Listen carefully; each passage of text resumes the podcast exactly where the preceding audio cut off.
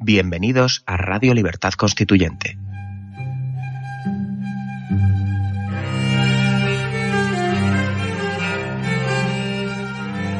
Están escuchando Radio Libertad Constituyente con don Antonio García Trevijano.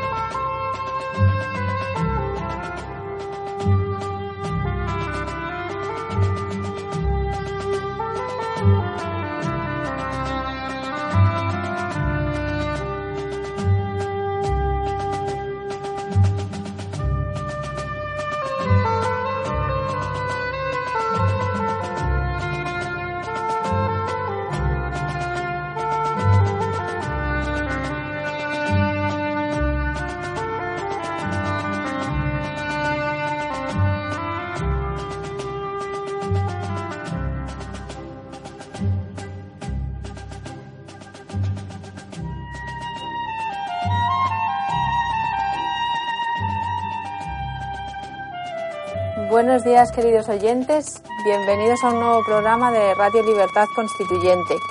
Hoy es día 10 de junio de 2017 y vamos a comenzar un programa de Piensa y Verás, de respuestas a las preguntas de los oyentes.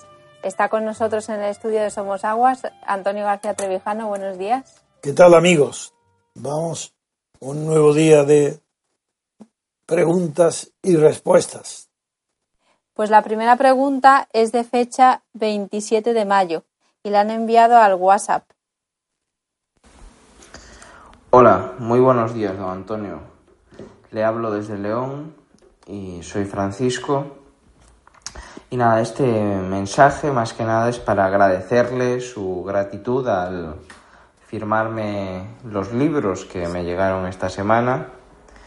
Y bueno, y también darle las gracias a Juanjo por interceder eh, ante usted para, para, que fuese posible para que fuese posible tal cometido, ¿no? y bueno, y me gustaría también hacerle dos preguntas, aparte bastante diferentes. Y la primera sería eh, si es compatible el Islam con Occidente. Yo tengo una respuesta pero bueno, quizás me vea marcado ya de, entrada por porque soy católico. Eh, usted, como sé que es ateo, pues probablemente me dé otra respuesta o me haga ver las cosas de otra forma. ¿O no? y la segunda, la segunda pregunta es si sería posible libertad política sin democracia. es decir, si dentro del principio aristocrático, del principio monárquico, sería posible la libertad política, yo creo que sí, porque con Aristóteles el animal político se hará estaba dentro de una sociedad con principio aristocrático y principio, y principio monárquico, que eran las que él consideraba las mejores, ¿no? Eh, esas formas de gobierno. Y y nada más, o sea, darle de nuevo las gracias por, por firmarme los libros y nada, y que se cuide y un fortísimo abrazo, un saludo. Bien, querido amigo, primero no entiendo por qué me hacéis dos preguntas o tres o cuatro cuando he dicho que me hagan una sola pregunta. Primero porque es un abuso para los demás, no para mí, que los demás tienen menos oportunidades. Y segundo, porque me obliga, cuando son complicadas, a tener un esfuerzo de memoria de estar acordándome de las preguntas en lugar de estar ya pensando en las respuestas. Eso no está bien, no es de buena educación hacer más de una pregunta. Y le pido, voy a responder, pero tal vez sea la última vez porque estoy cansado de repetir una sola pregunta, por respeto a los demás. Bien, primera pregunta. ¿Es el Islam compatible con Occidente? Al decir si es compatible el Islam, está refiriéndose a una religión, a la religión musulmana, el Islam, la religión islámica. Cuando se refiere a Occidente, se está refiriendo a una civilización, no a una religión. Yo creo que como las civilizaciones tal como hoy se denominan, en realidad son expresiones culturales distintas, pues es más fácil la respuesta si pensamos en la cultura. Y sería, ¿es compatible la cultura islámica con la cultura occidental? Creo que usted ha querido hacer esta pregunta y está bien hecha, como usted la hace, pero está más preciso todavía como yo la concreto. Pues yo creo que no, porque justamente las diferencias culturales entre los pueblos coetáneos o de distintas épocas lo marca fundamentalmente las costumbres religiosas. Yo creo que no es compatible el Islam con lo que conocemos con la palabra occidente, que es la cultura occidental. Dentro de la cultura dentro de la cultura, las principales manifestaciones no solo son la religión y el arte, sino sobre todo el modo colectivo de vivir. Y es singularmente diferente, casi antagónico, el modo colectivo de vivir del Islam y el modo de vivir occidental. Por tanto, creo que no. Un ejemplo. Sabéis que están prohibidas las reproducciones artísticas de en imágenes humanas o de santos o de en la religión islámica. En cambio, en Occidente está lleno, sin la, el arte que llena todas las épocas de la civilización occidental, Sería incomprensible hasta las ciudades europeas. Pues creo la primera pregunta respondo que no. La segunda pregunta es más sencilla porque es menos pretenciosa. No, cuando hablo de pretenciosa no me refiero al que hace la pregunta. Quiero decir que la contestación a la primera pregunta, al implicar conceptos tan abstractos como cultura, civilizaciones, compatibilidades, épocas distintas. Claro, es muy difícil de responder con precisión. La segunda es más sencilla. Y es si es posible libertad política sin democracia. Pero si eso la, no, no hace falta ni citar a Aristóteles ni a nadie. Es evidente que si la, sin libertad política colectiva es imposible la democracia.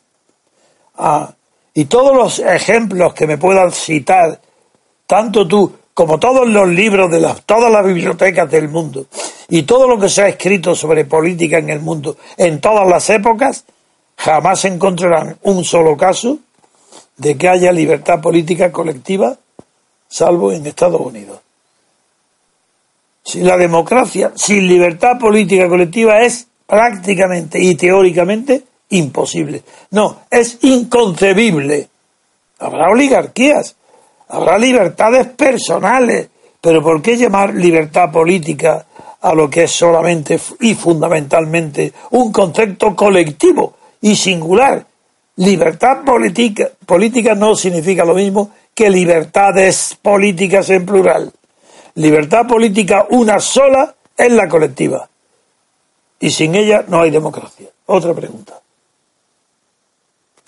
La siguiente pregunta es de WhatsApp.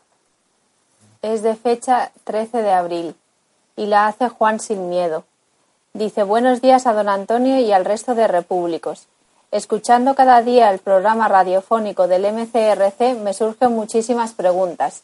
Sería inacabable. Pero quiero hacer una pregunta porque en este aspecto quiero conocer la valoración de don Antonio. El dictador Franco decía o se le atribuye la siguiente frase Solamente la historia puede juzgarme. Mi duda es si esta frase es una broma, si es una frase grandilocuente dirigida a auténticos sometidos, si esta frase tiene precedentes en otros personajes conocidos, si tal frase tiene sentido o si no se trata más que de una simplona frase hecha. Muchas gracias y un saludo a todos los repúblicos y mucho ánimo en seguir siendo personas honradas. Sí, Juan, sin miedo. Mm, esa frase no, no, no, es, no es atribuible a Franco. Es una frase tópica, muy conocida. Solo la historia puede juzgarme. Desde luego, el que dice solo la historia puede juzgarme está rechazando la posibilidad de que pueda ser juzgado por los gobernados de su, durante su mandato. Luego se está excluyendo ya que ahí no hay elecciones, porque las elecciones, si se renuevan los cargos, pues ahí la historia está juzgando ya, la historia del presente, el presente, claro, no el pasado, no el futuro, porque la, solo la historia puede jugarme una frase de más contradictoria, porque la historia generalmente quiere decir pasado, el futuro no se llama historia, será el porvenir. ¿Qué quiere decir la frase? En realidad es que es una frase absurda, que no significa nada. Si pensamos que solo la historia puede juzgarme, solo la historia quiere decir solo el pasado puede juzgarme. Y eso no es lo que quiere decir. Lo que quiere decir es solo el futuro histórico. Es en un periodo muy largo de tiempo, lo que quiere decir en un en siglos, se habrá luego ya un juicio histórico sobre mí, un lío, que eso no lo puede pronunciar ni Franco porque era un hombre simple, y aunque ha sido atribuido a centenares de gobernantes desde, desde tiempos muy remotos, pues, sin embargo, ese juicio no, no hace falta citar a, nadie ni, ni ningún filósofo porque la historia como juez de las conductas humanas y de los gobernantes es un concepto relativamente moderno, porque antes de la escuela histórica y de, de la filosofía de la, de la historia era difícil que nadie se le pudiera ocurrir semejante tontería. Hoy sí, hoy lo puede decir cualquier dictador, solo la historia me puede juzgar. Es decir, la generación actual no me puede juzgar me pueden juzgar las generaciones futuras, es decir, no la historia, sino el porvenir. Pero no el porvenir porque en el porvenir los valores que yo defiendo hoy, que no son apreciados, en el porvenir se apreciarán, no. En el porvenir porque solo con el paso del tiempo se me pondrá a mí en el contexto histórico donde he gobernado. Y ahí sí se podrá hacerme justicia en el juicio histórico porque se verá, por ejemplo, que después de una guerra civil tan cruel como la que Franco eh, ganó, pues es eh, el juicio de la historia necesita mucho tiempo para que sea sereno.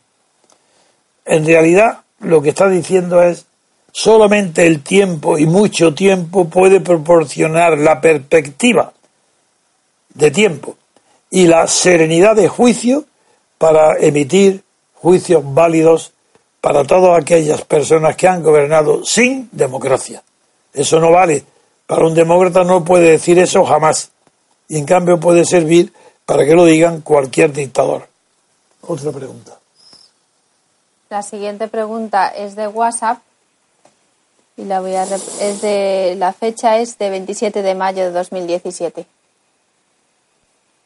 Hola, don Antonio. Soy Adrián de Málaga. Me gustaría preguntarle su opinión sobre el feminismo moderno, o conocido como feminismo de tercera ola.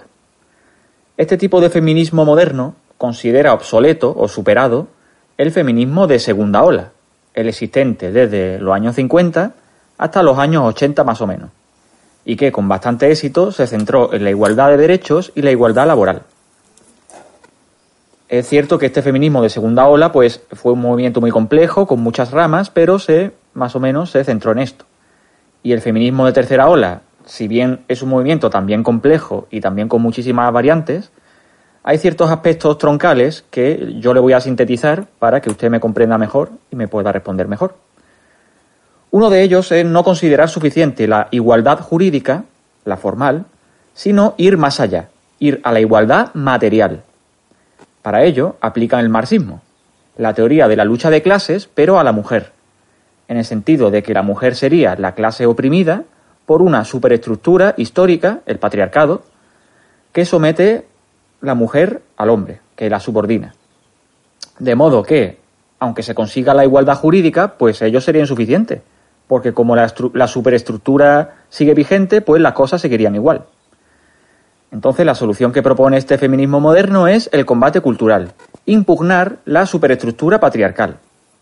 Primero, negando que la naturaleza sea la que genera la diferencia entre los hombres y las mujeres, sino que todo eso es una construcción cultural. Y solo hay diferencias en el cuerpo, pero en la mente y en la conducta pues no hay diferencia, sino que todo eso es cultural. Segundo, destruir el concepto de lo femenino y lo masculino. Es decir, la relación eh, de la mujer, de lo femenino, con lo emotivo, con lo amoroso, etcétera, porque eso también termina por oprimiéndola, al suponerla a la mujer más débil. Y tercero, combatir el lenguaje en sí, que es otra estructura patriarcal que denosta a la mujer, históricamente. Y todo esto, hacer todo esto porque eh, la opresión esa se traduce en resultados visibles que vemos todos los días, como la violencia de género, que según esta teoría es un producto del patriarcado, de esta superestructura, y que sin ella, sin, si no existiese el patriarcado, pues los maridos no le pegarían a las mujeres, a sus mujeres. Y, bueno, y también se conseguiría, si no existiese esta superestructura, pues se, conseguiría, se conseguiría la igualdad en los puestos de influencia y en los puestos de poder político, económico, etcétera, donde la inmensa mayoría siguen siendo hombres. En resumen, mi pregunta, don Antonio, es ¿qué opina de este tipo de feminismo moderno que va más allá de la igualdad jurídica y combate el mismo lenguaje, los roles de género o las ideas tradicionales de lo masculino y lo femenino, sino que va a la igualdad material? Porque ello, al final, acaba en violencia y opresión a la mujer. Nada más, don Antonio. Muchas gracias.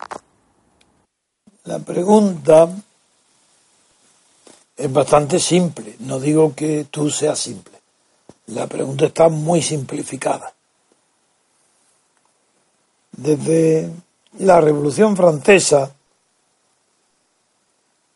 surgieron movimientos de los que fueron protagonistas mujeres singulares, reivindicando ante la sociedad un papel de mayor relevancia, de mayor importancia de la mujer. No basado tanto en la igualdad con el hombre, desde, por supuesto en la igualdad de derechos siempre, sino en, en la igualdad de trato, no igualdad de contrato, sino de trato. Eso fue el primer feminismo. Eh, eso quedan restos de ese primer feminismo, quedan restos muy, incluso desagradables. Por ejemplo, hay muchísimas mujeres que no les gusta que el hombre las trate con delicadeza, distinta de la que emplea el trato con el hombre. El trato con una mujer, el hombre, hay muchas mujeres que quieren ser tratadas rudamente, o mejor dicho, con la misma crudeza que los hombres se tratan entre sí, que no haya ninguna diferencia de trato social pero no de la sociedad, sino de trato bilateral, incluso de pareja. Son iguales. Igualdad de contrato y de trato. Bien, sería muy largo responder a una cuestión tan compleja. Eh, lo cierto es que el derecho de la mujer es inapelable la mujer tiene que ser un sujeto que tenga igualdad de derechos con el hombre. Pero esa igualdad no puede llevarse hasta el extremo de borrar las diferencias genéticas, las diferencias fisiológicas. Ni tampoco el hecho de la posibilidad de maternidad. En los tiempos primitivos, la mujer, según las poblaciones y según que tuviesen más o menos necesidad de aumentar las fuerzas disponibles de trabajo, se trataba de un modo distinto a la mujer. Y el recto de mujeres es un signo que aparece en todas las civilizaciones. El rapto de mujeres para no reproducir dentro de los mismos familias genéticas y producir una decadencia en la genética.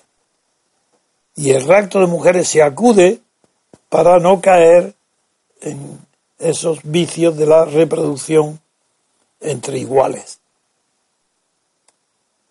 Desde entonces, desde muy antiguo, muy antiguo, el rapto de las mujeres y el cruce, por tanto, el matrimonio entre hombres de una tribu con mujeres de otra, generalmente de tribus adversarias o enemigas, determinó costumbres sociales muy antiguas y muy arraigadas, que es la desconfianza de la familia del hombre con la de la familia de las mujeres. La mujer no había que delante de las mujeres procedentes de tribus extrañas no se deben tratar los asuntos íntimos de la tribu del marido. Y eso ha llegado hasta muy cerca y todavía continúa. Pero esos son rasgos culturales, no son genéticos. Yo no he oído nunca de... Bueno, he oído, tantas cosas se oyen. Pero en fin, yo no he leído ni he escuchado ninguna reflexión sobre feminismo de segunda ni de tercera ola, ni de primera. Sé lo que es el feminismo, sé cuándo nace, sé lo que pretenden. Justifico el feminismo plenamente en la igualdad de derechos y condeno el feminismo de los hombres que suprimen el neutro y añaden a todas las palabras masculinas otra equivalente, aunque no exista, en el diccionario femenino. Llamar miembros y miembros eso es algo verdaderamente escandaloso y revela un complejo de culpabilidad tremendo. Todos los que utilizan esa cantidad tan enorme de nuevas palabras terminadas en as para decir no sé qué, para poner un femenino a toda palabra que termine en o, eso revela de verdad un complejo de inferioridad del hombre que se siente culpable de lo que hicieron sus antepasados datapuerca, porque se supone que trataban mal a las mujeres y no está nada demostrado. Es ridículo. No. En ese sentido, yo soy antifeminista, porque soy respetuoso con la mujer. Y es una ofensa a la mujer no tratarla como una igual en derecho y, como, y con la cortesía y educación que se debe a una mujer por el hecho de ser un sexo que hasta ahora ha sufrido discriminaciones y, y ha sido menos valorada que el hombre. Eso es suficiente para tratarla con delicadeza, con respeto y delicadeza, no con igualdad. Yo no trato igual a un hombre y a una mujer, y por eso no soy masculino. Trato mejor a las mujeres, con más delicadeza, con más educación, con más cortesía. No, a mí me repugna el feminismo de la igualdad material. ¿Qué es eso de igualdad material? Claro, que los hombres pueden tener hijos en sus vientres alquilados. Bien, de todas las locuras podéis decir que os dé la gana. Pero aquí no hay más que un solo, no hay feminismo. No hay más que igualdad de derechos entre hombres y mujeres. Igualdad de oportunidades entre hombres y mujeres. Igualdad.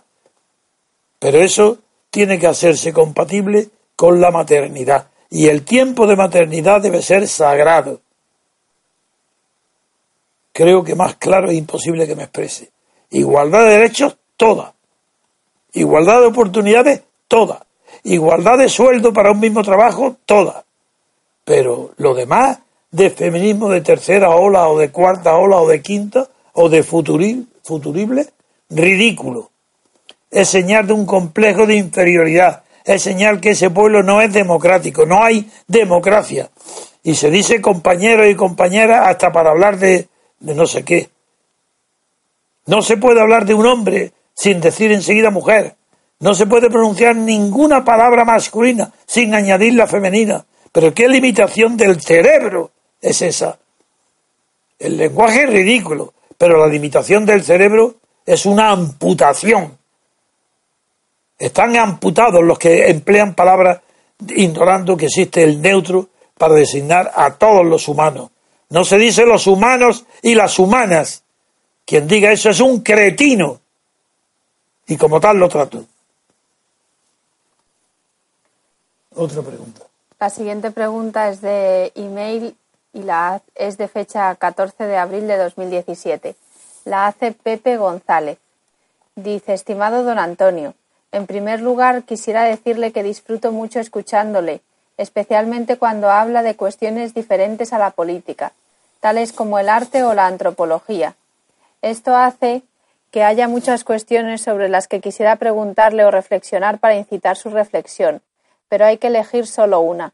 Y aunque si bien es cierto que hacer una relación entre música y las diferentes respuestas contra el consenso socialdemócrata me gustaría mucho, no creo que sea lo mejor para el formato, ni creo que lo más, que lo más interesante para el resto de la audiencia.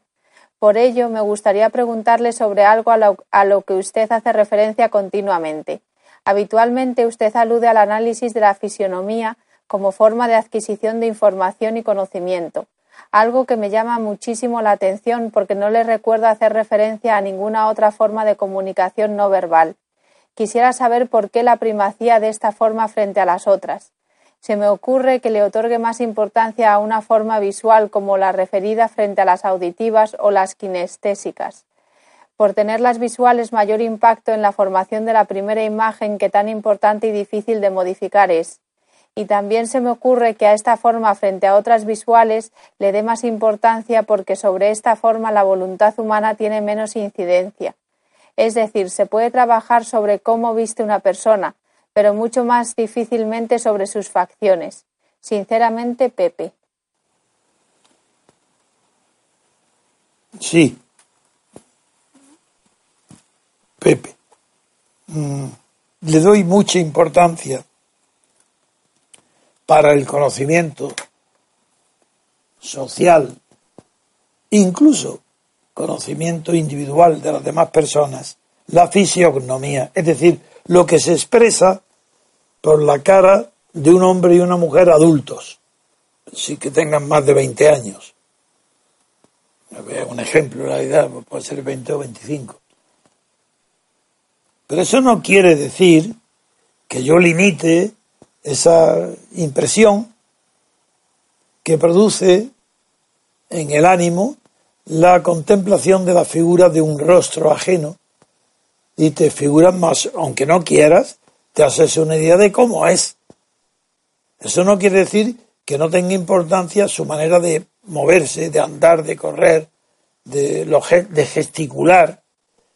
Todo, todo absolutamente expresivo de una personalidad interior. Y yo me fijo en todo. Si hablo de la fisionomía, que las expresiones del rostro, es por eh, economía de, palabras, porque no iba a estar haciendo un tratado cuando hablo de unas personas y digo que tiene cara de tonto, pues evidentemente hay personas que, que se les ve la idiotez en, en los movimientos. Por ejemplo, yo recuerdo que a Bill Clinton no, yo veía en su cara que no era muy inteligente, que era un hombre sí, avispado, egoísta, frío, sí calculador, hasta que un día lo vi haciendo footing y en una por televisión lo vi por detrás. Entonces, como tenía unas piernas más bien eh, rellenitas, no tenía las piernas por detrás, las corvas es decir, la parte posterior de la rodilla, la vi tan, tan uniforme, tan gordita, que ahí yo me acuerdo que dije, uy, si tiene corvas de idiota. Entonces, claro, digo, pero ¿cómo puedo yo mismo pensar que tiene corvas? Pues luego me he fijado en muchas personas, sobre todo en verano, cuando van con pantalón corto, y es verdad que yo en las corvas, en la manera de, de tener las rodillas por detrás, me he dado cuenta de que las personas con deficiencias mentales tienen unas corvas que se notan anormales, que son demasiado... Bueno, pues eso, si dije eso de Bill Clinton, figuraron las exageraciones y las tonterías que haré en mi vida cuando observo, pero no puedo evitarlo. Yo observo todo y deduzco cómo es una persona por los gestos de su cara, por su modo de andar y también por sus corvas cuando las veo. Eso me hace gracia, pero no, no es que desprecio lo demás, es que no tengo tiempo, pero la impresión es sintética. Una persona, eh, cuando ve a una persona, no hace un análisis. Si no divides los aspectos de una persona para luego hacer la síntesis. No, no, no. La visión de una persona y la impresión que produce es sintética. Es de, es de golpe, de plano. Y ahí está incluido todo lo que observas sin darte cuenta. La velocidad de la impresión en el cerebro de las imágenes ajenas de una persona, yo creo que es más, yo no sé si es más, más veloz que la, que la velocidad de la luz, pero percibes cosas inauditas, de, de ricas, de variadas, de cantidad. Y eso en, un, en unas fracciones de décimas de segundo hace la síntesis. Y dice, esa persona es lista, esa persona es tonta, esa persona es ágil, esa persona es bruta, esa persona es peligrosa, esa persona es bondadosa. Y lo dice en un segundo. Eh, no, en un segundo, mucho menos de personas que no hablas con ellas nada, que no las conoces, pero te hace un juicio. Y eso es bastante emocionante y divertido. Claro, hay algunas personas como Telleran, que es muy observador, y en sus memorias, pues hay una frase que me hizo reír, pero que es muy significativa de los temperamentos cínicos. Y es, ese Telleran decía, la primera impresión que causa una persona es la buena. Cuando conoces a alguien, la primera impresión, el primer segundo, la impresión que te produce, esa es la buena, es la correcta. Y Telleran añadió, por eso no hay que seguirla, hay que hacer lo contrario. Otra pregunta. Vamos a hacer una pausa y regresamos enseguida. Querido Repúblico, este domingo 2 de abril, de 11 a 14 horas, el Grupo de Madrid va a instalar una mesa informativa en la plaza de Tirso de Molina en la que estarán a la venta los libros de don Antonio. No dejes pasar esta oportunidad. Pues continuamos. La siguiente pregunta es de fecha 4 de junio de 2017 y es de WhatsApp. Buenos días a don Antonio y a todo el equipo del MCRC. Mi nombre es Amando, soy de Alicante. Preparando un trabajo en el que desmontaba la versión hegemónica de la transición, Tuve el placer de saber de usted, tras leer varias obras del periodista Alfredo Grimaldos. A partir de entonces, mi fascinación por su pensamiento, su elocuencia y sus conocimientos ha ido increciendo. Fue un auténtico placer poder escucharla en persona en su última visita a la Merced, en Murcia. Mi pregunta tiene que ver con las bases ideológicas del darwinismo y críticas desde la propia biología, es decir, no creacionistas. El biólogo Máximo Sandín ha estudiado en profundidad las relaciones del darwinismo con el liberalismo, el eugenismo, el racismo y el colonialismo, aplicando lo que Foucault denominó arqueología del saber, considerando el contexto sociopolítico, cultural y económico del momento en el que surge, especialmente en la Inglaterra victoriana. Darwin elaboró y aplicó la teoría de la evolución al reino animal y vegetal tras leer a Malthus, alumno de Adam Smith, cosa que él mismo reconoce en su autobiografía al decir Leyendo la obra de Malthus encontré una teoría sobre la que trabajar. Y en el origen de las especies, mi teoría es la de Malthus aplicada a cada fuerza del reino animal y vegetal. Por otro lado, Darwin acuñó los conceptos de selección natural y supervivencia del más apto tras leer la obra Estática Social de Herbert Spencer, un conocido eugenista miembro del Club X. Otras reveladoras citas de Darwin que muestran el trasfondo ideológico son, por ejemplo, Llegará un día, por cierto, no muy distante, que de aquí a allá se cuenten por miles los años en que las razas civilizadas habrán exterminado y reemplazado a todas las salvajes por el mundo esparcidas. Y entonces, la laguna será aún más considerable, porque no existen eslabones intermedios entre la raza humana que prepondera en la civilización, a saber, la raza caucásica y una especie de mono inferior, por ejemplo, el papión, en tanto que la laguna solo existe entre el negro y el gorila. Otra cita al respecto que a los trabajadores y a los pobres, para controlar las malas disposiciones, o se les ejecuta o se les mete mucho tiempo en la cárcel, porque las disposiciones malévolas de los pobres eran intrínsecas a los pobres. El concepto de la evolución significa acción de pasar gradualmente las cosas de un estado a otro, es decir, un cambio gradual y pequeño, como Darwin sostenía, sin saltos bruscos. En cambio, eh, observando el registro fósil, esta teoría se hace insostenible, ya que muestra la propia contradicción que hay en ella, pues no hay casi fósiles intermedios, sino un predominio de fósiles en etapas iniciales y finales, lo cual es una muestra de cambios bruscos. Por lo tanto, el término correcto a emplear sería transformación. La mutación al azar en los genes no es tal, puesto que en dicha evolución fueron los virus y su capacidad de transmitir información al genoma los que, influyen, los que influyeron en el proceso de evolución, así como las reacciones de los organismos a las fuertes agresiones ambientales, lo cual es denominado estrés génico. Por ello, el cambio evolutivo ha de ser necesariamente en el embrión, la embriogénesis. Tras lo expuesto, ¿cree que el darwinismo servía de base para justificar y legitimar el orden social establecido, la expansión colonial y la criminalización de los pobres? ¿Qué sabe al respecto y qué, opinión le merece lo anteriormente expresado? Muchas gracias por su compromiso y honestidad. Cuídese mucho y desde la modestia hágase vegetariano. Su salud se lo agradecerá. Un saludo muy afectuoso.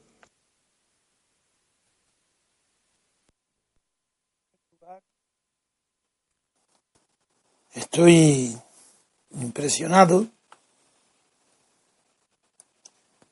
porque la mezcla que usted exhibe, que tú exhibes de cultura y de analfabetismo, todo junto.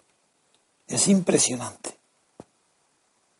En primer lugar, no se puede decir desde la modestia. A ver cuándo vais a aprender que están deformando vuestro idioma ideológicamente. Por razones ideológicas y políticas os están perturbando. No os impide hablar, no. Os impiden pensar. ¿Cómo desde la modestia? ¿Qué significa desde la modestia? Será con modestia.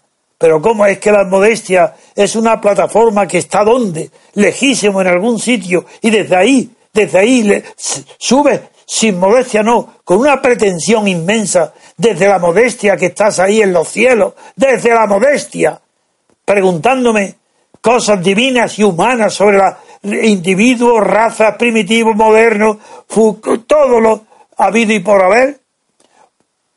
Si una pregunta llena, llena, llena de ambiciones, ¿me la haces desde la modestia? No. Ni me la haces con modestia, ni me la haces con sabiduría, me la haces con un batiburrillo de lecturas rápidas que sí te atrae, te atrae, es verdad. Y figuro decir, yo te agradezco las alabanzas de mi persona, pero es que no puedo soportar que incluso vosotros estéis deformados por el vocabulario, la cultura dominante. No soporto la desde. Eso era Suárez y Onega, ese periodista, que le decía, puedo prometer y prometo. Ese, ese periodista, ese periodistilla, ha deformado completamente el vocabulario del idioma español. Y sois todos víctimas de eso, desde la modestia. Se va con una exhibición que hace innecesaria de tus conocimientos y de tus lecturas, que no, hace, no lo hace, a mí desde luego no me impresiona. A mí me impresiona solamente la, la verdadera sinceridad y honestidad mental que no hacer esa exhibición de conocimiento e ir derecho al grano, diciendo que qué diferencia hay entre evolución, transformación, desde luego. Y desde luego la doctrina de Spencer hace miles de, desde que la expresó, está condenada al fracaso. ¿Cómo, cómo va a ser el darwinismo aplicable a la selección social para que los más fuertes dominen y, y a los más débiles? Yo de eso ni hablo, ni pierdo el tiempo en eso. Ahora, tengo que decir que muchas de las palabras que empleas yo no sé lo que significan. He, tenido que oír muchas veces tu mensaje y que me lo han repetido una y otra vez, con diciendo palabras que yo entendía abuelismo, ingenuismo. Yo no sé lo que es eso, yo no lo sé. Y no soy vegetariano, ni seré nunca vegetariano. Porque el cerebro necesita proteínas. Y las proteínas no vienen de los vegetales. No quiero ser vegetariano. Y no creo que sea una civilización superior la que prohíba el consumo de carne animal. Porque procedemos la raza humana de, haber comido animales. Sino de, de cómo podemos explicar nuestra evolución genética sin el consumo de carne o de productos animales. una cosa es ser exagerado, una cosa es tener piedad de, los animales, en el trato con los animales. Pero no, eh, la verdad es que me eres muy simpático por la cantidad de, de, de deseos que tienes de saber, pero te faltan criterios, te faltan saber distinguir lo que es trascendental de lo que no lo es. No, no, es que ya solamente por haber dicho desde la modestia, ya con eso no quiero contestarte. Es que no puedo, me has puesto de mal humor. Es que no dais cuenta de la locura que estáis haciendo destruyendo el idioma español, destruyéndolo por el consenso. Desde, con, compañía, no de distancia, para presumir con Suárez que desde la distancia del cielo infinito en que se coloca un presidente del gobierno que apenas si sabía ni leer ni escribir, un ignorante tan grande como Suárez, va a servir de ejemplo de vocabulario para nosotros, desde, o bien el periodista Díaz Ónega, que es ese, un hombre ignorante por completo, que no sabe nada de historia ni de nada, y que inventa un lenguaje para darle importancia a Suárez y que no hable desde la infinita distancia del Estado, de jefe del Estado, y nos dice desde, desde la simpatía, desde la tristeza, desde la alegría. No, es la preposición con, con, de cercanía, de acompañamiento, no de distancia. La tenía que emplear quien Suárez, como era un pobre idiota, un pobre ignorante, inculto que no sabía nada, que, que apenas pudo aprobar la carrera de Derecho, y vaya a imitarlo todos con el desde. No, no, yo no puedo contestar de buena fe a preguntas que se me hacen amigos míos, seguidores míos, diciéndome desde, pero es que no me ha oído nunca decir que eso va con destruye el idioma español y destruir el idioma español es destruir la propia inteligencia. Es imposible ser inteligente y no utilizar bien el idioma el idioma que se hable, el nativo. Es imposible. perdona que te hable enfadado porque yo soy sensible y me da pena que una persona con tan buena fe, con tan buena disposición y tantos deseos de saber, y que incurra en tantísimos, tantísimos errores y modas de vocabulario, pues claro que está condenado Spencer desde que nació Spencer. No ha escrito nada que sea interesante Spencer. Es ridículo. El triunfo del más fuerte aplicado a quién? ¿A los orangutanes? a los, a los hombres, a las hembras. nada, yo no quiero responder más porque me pongo de mal humor. Otra pregunta. La siguiente pregunta es del 16 de abril. Es de, de email. Dice, estima, la hace Juan Sánchez Tavares. Dice, estimado señor García Trevijano, mi nombre es Juan Sánchez Tavares y le escribo desde Madrid. Lo he seguido intermitentemente a lo largo de los años pero especialmente en los últimos meses por mor de los apasionantes acontecimientos políticos que están sucediendo en el mundo. Su lucidez, su gran sabiduría política y especialmente su independencia e irreductible servidumbre a la verdad hacen que para mí sea una referencia fundamental para comprender qué está pasando. Tiene usted mi reconocimiento y máxima adhesión al MCRC, como culmen de su obra. Gracias, gracias y gracias por su enorme labor. Mi pregunta es doble relacionada con el posible derrocamiento o reforma del régimen actual en España. Sé perfectamente que usted defiende el abstencionismo activo, con la idea de que el sistema, una vez que el porcentaje abstencionista fuera alto, el sistema se autodeslegitima moralmente. Siento dudar que esto sea tan fácil debido al clientelismo que promueve el sistema y la amoralidad de gran parte de la Administración del Estado. Y en esta línea quiero preguntarle ¿Conoce algún caso que el sistema se haya deslegitimado solo? Lo más parecido que conozco fue la transición española, y mire usted cómo acabó. Era un trampantojo de deslegitimación. Por otro lado, ¿qué opina como acción política de la España de, los, de la de escaños en blanco? ¿No le parecería plausible obtener un número significativo de escaños y no ocuparlos con el objetivo de hacer conocer al MCRC y molestar al sistema con nuevas aritméticas parlamentarias? A muchos diputados les vendría bien para repasar las sumas y las restas. Gracias, don Antonio, por contestarme. Saludos cordiales. Bien, querido amigo Juan, aparte de, naturalmente, que le agradezco a todos los que me siguen y con tan buena fe como la anterior, que le he tenido que responder mal, porque su manera de preguntar es impertinente, no como persona, sino culturalmente no, no, no, bien. En cambio, su pregunta es correcta, está bien hecha. Y aunque no esté de acuerdo con el sistema, no crea en la eficacia del abstencionismo, no, de los abstencionarios, que se diferencia de los abstencionistas en que son activos. En cambio, propone lo de los votos en blanco, escaños en blanco, que es uno de los absurdos mayores que han podido inventarse la imaginación.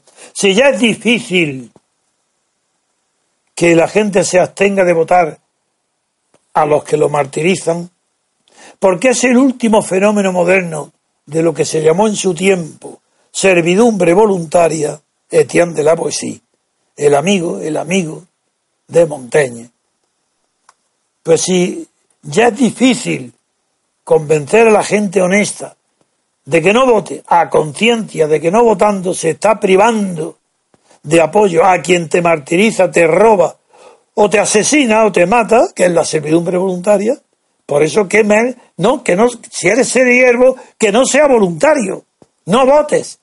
Ya el colmo sería que creyéramos que presentándote a las elecciones y luego ser elegido y no ocupar el escaño, eso que parece algo lógico, que sería honesto, es de los disparates mayores que pueden hacerse en política. Porque todo el resorte psicológico que opera contra el abstencionismo opera también contra los escaños en blanco. Y además este tiene, añade una dificultad aún mayor, que si ya es difícil hacer que la gente no crea en un sistema y, no lo vote, ya es el colmo que se le exija que sea un héroe que se ha votado y una vez votado no se siente en el escaño. Eso es ridículo. No, no contesto más porque son preguntas ridículas. ¿El abstencionismo? Sí, claro que conozco. En, en América ha habido eh, sistemas que han caído porque llegaron a, abstenerse eh, más del 80%. Y claro que fueron en contestación al referéndum. Pero claro que conozco sistemas y sobre todo no hace falta conocer sistemas. Porque la abstención lo que pretende no es que caiga un gobierno, es quitarle toda legitimidad moral, toda autoridad moral, dejarlo solo apoyado y cubierto en la ley, la ley, nada más, no ninguna autoridad moral, ninguna legitimidad. Y, cuando se da esa situación, los movimientos más ridículos, contrarios a la moral o a la decencia, pueden producir la caída de un gobierno. Eso se ha dado el caso en la historia.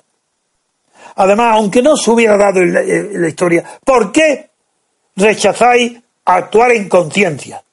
¿Por qué os parece tan monstruoso que si no estoy de acuerdo con un sistema político, deje de votarlo. ¿Por qué? Porque no es eficaz, pues vaya argumento. Porque los demás no me van a hacer caso, pues vaya argumento. Pero si no hay más argumento que tu propia conciencia, no, no os comprendo de verdad. No os comprendo.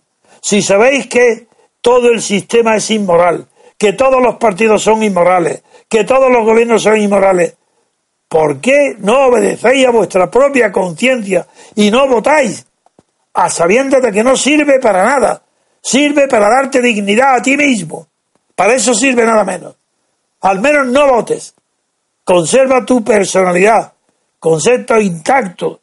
Que no te manchas votando. Si acaso es que va a ser peor el gobierno porque tú no votes. ¿Pero qué es eso? ¿Qué creído eres? ¿Que necesitan tus votos? Por supuesto. ¿Para qué?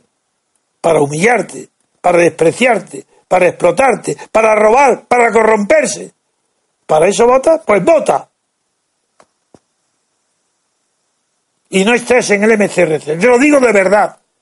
Quien dude de que no votar es un fin en sí mismo, es una conservación de tu propia personalidad, moral, individual, personal y política. No votes y sálvate tú mismo, ya que los demás no se quieren salvar. Pues sálvate tú mismo. Y no me vengas con cuentos de escaños en blanco para luego tener doble héroe. Primero mm, presentándote y luego te eligen y no tomas posesión del escaño. Eso sí que es un cuento chino. La siguiente pregunta es de 4 de junio y es de WhatsApp. Voy a hacer una pausa que no. Vamos a hacer una pausa y regresamos enseguida porque no sé por qué ahora no se escucha el WhatsApp. Ahora volvemos. Si conoces a don Antonio García Trevijano y escuchas nuestra radio frecuentemente, es importante que te asocies al MCRC. Es el único movimiento que existe en Europa que lucha cada día por la libertad colectiva y deberías formar parte de él. De esta forma disfrutarás de nuestro boletín para asociados con toda la información del movimiento y estarás al día de todas las noticias y eventos que realicemos. Si quieres, puedes colaborar con una cuota voluntaria que puedes pagar de la forma que te resulte más cómoda. Es muy fácil. Entra en www.mcrc.es y rellena la hoja de afiliación. Cada vez somos más y queremos contar contigo. Regresamos, queridos oyentes. Ya está arreglado el problema que he tenido de la técnica. Y la siguiente pregunta era de 4 de junio y la reproduzco. Es de WhatsApp. Buenas noches. Mi pregunta es sencilla. ¿Por qué habéis elegido el bolero de Ravel como sintonía? Dudo mucho que sea una elección inocente o, eh, por o casual. Eh, supongo que tendrá su razón de ser. Me gustaría que me lo explicarais. Un saludo. Muy bien, querido amigo. Es evidente. Tu intuición no te engaña. No hemos elegido el bolero de Israel, yo lo elegí yo, por razones estéticas solamente. La estética y la belleza musical, el sonido tan extraordinariamente bello, ha sido un factor. Pero tal vez no sea el principal, porque he puesto en competencia con obras tan inmortales como ha producido la música clásica y también la moderna a partir de Debussy en Francia, como es Ravel.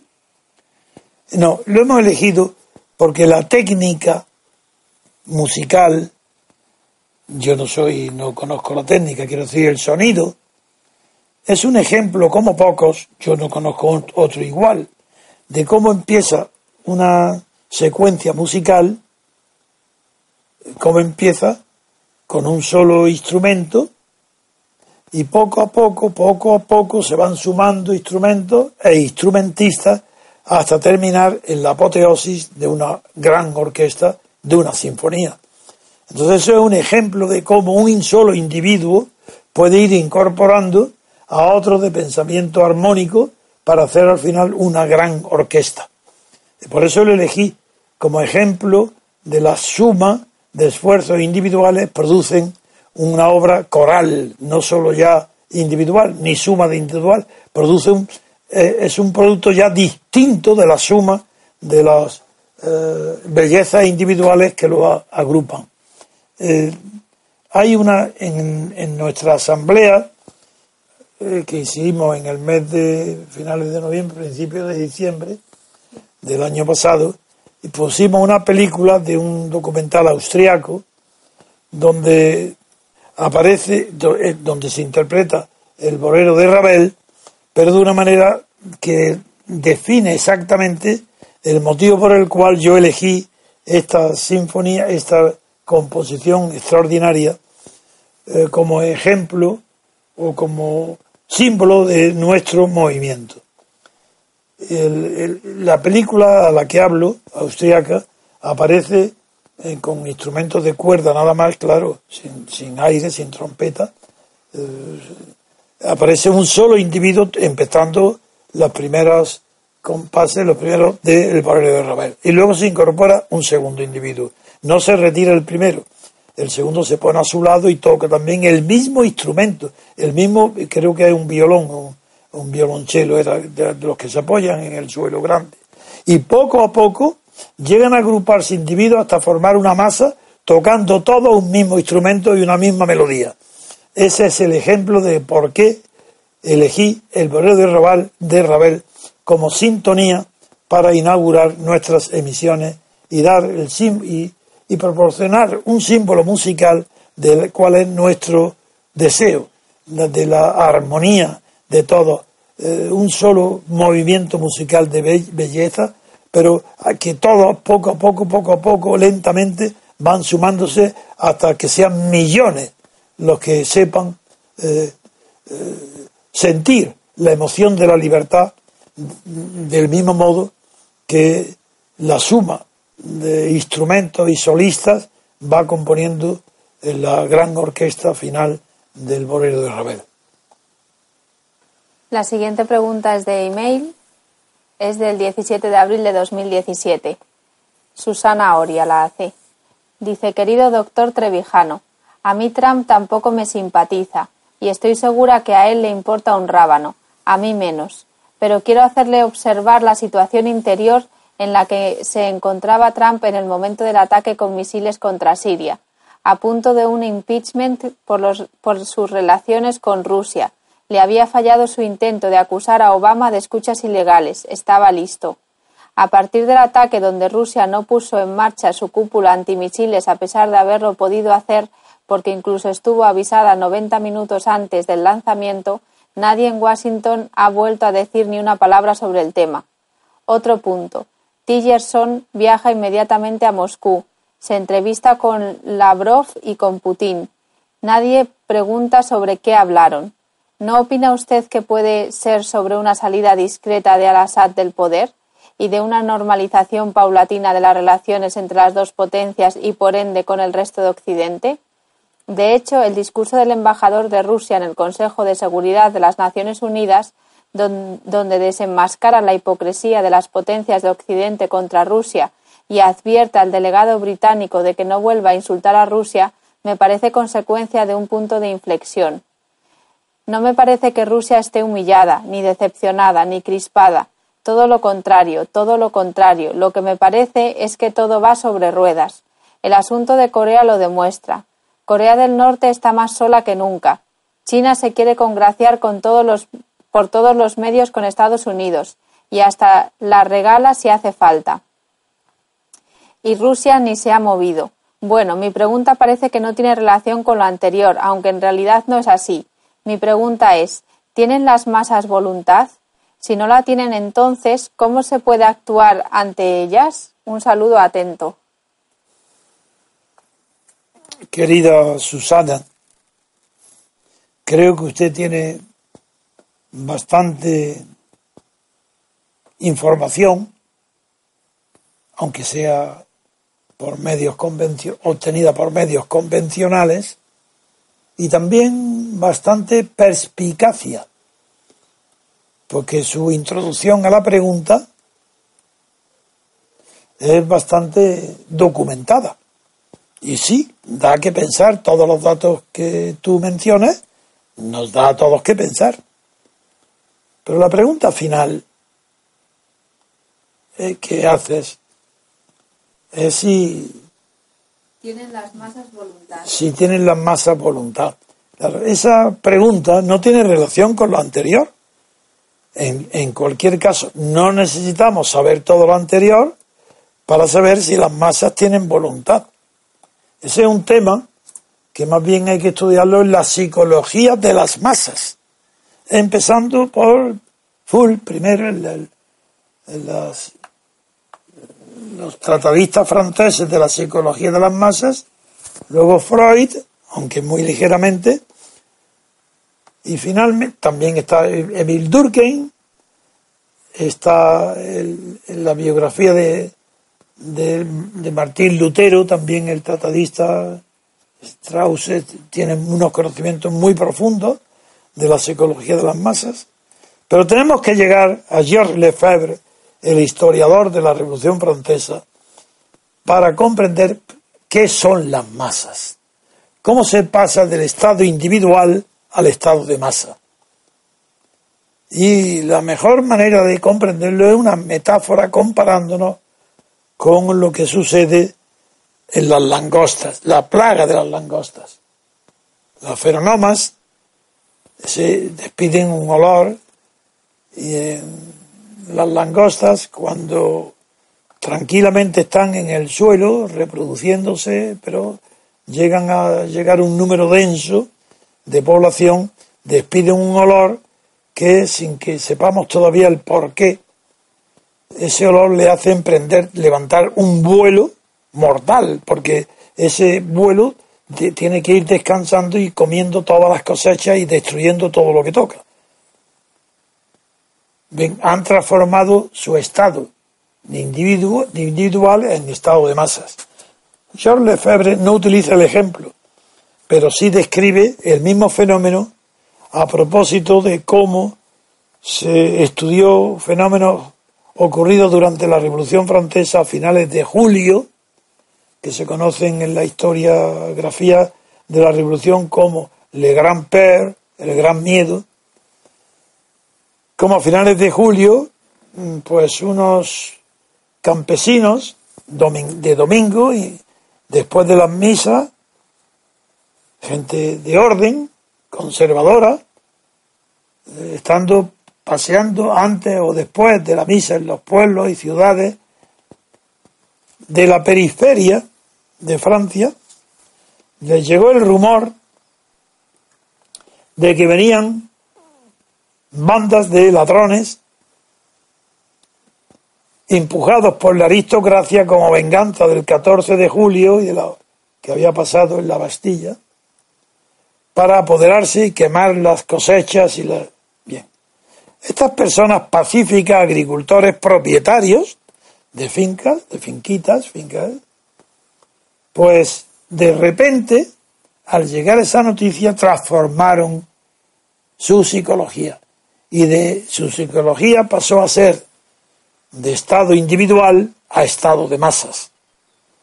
Se agruparon, se lanzaron en busca de esos ladrones que eran inexistentes, era un rumor falso, y como no lo encontraron, pagaron su furia incendiando castillos, archivos, eh, nada, destruyendo, incendiando, nada, haciendo un daño. Y, eh, y eso se le llamó, ha sido el mejor estudio hasta ahora conocido de las eh, que se llama psicología de las masas. Sí, sí, pero cuando mm, hablamos nosotros, y yo en particular, de que hay que liberarse de la servidumbre voluntaria, y me refiero al acto de la votación, ahí no se produce fenómenos de psicología de las masas, porque no están agrupados los votantes, no acuden a los colegios electorales ni a las urnas en grupos, movidos ya por una pasión, sino que van individualmente silenciosos, tranquilos y votan como un festivo y no hay ninguna furia ni nada. No, ahí la servidumbre voluntaria ya no es producto de una psicología de las masas. Esa servidumbre voluntaria es producto de una educación para producir siervos en lugar de ciudadanos. Y esa educación está en manos de quien dirija la televisión, la radio y los periódicos. Esos son los verdaderos sostenes de los gobiernos oligárquicos y dictatoriales y son los verdaderos enemigos del ciudadano, que no llegan a ser ciudadanos porque no saben, siguen votando a quien les perjudica, a quien les roba, quien les martiriza, a quien les miente, siguen votándolo. Esa es la servidumbre voluntaria. Y eso es lo que tenemos que combatir. Gracias, Susana Oria, por tu sensibilidad de haber comprendido muchos fenómenos que otras personas ni alcanzan siquiera a vislumbrar, como es los motivos que hayan podido influir en los cambios de conducta de Trump, pero que eso no, no corresponde eh, tu gran información y tus intuiciones con la pregunta que hace sobre si las masas tienen voluntad. Por supuesto que en tanto que masas no tienen voluntad. Bueno, pues terminamos el programa de hoy. Hasta mañana, queridos oyentes.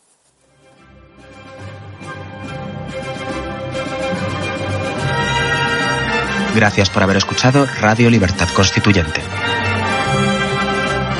No olviden visitar la parrilla de programación en la nueva página web del Movimiento de Ciudadanos hacia la República Constitucional, en la dirección www.mcrc.es. Radio Libertad Constituyente. La libertad viene en nuestra busca.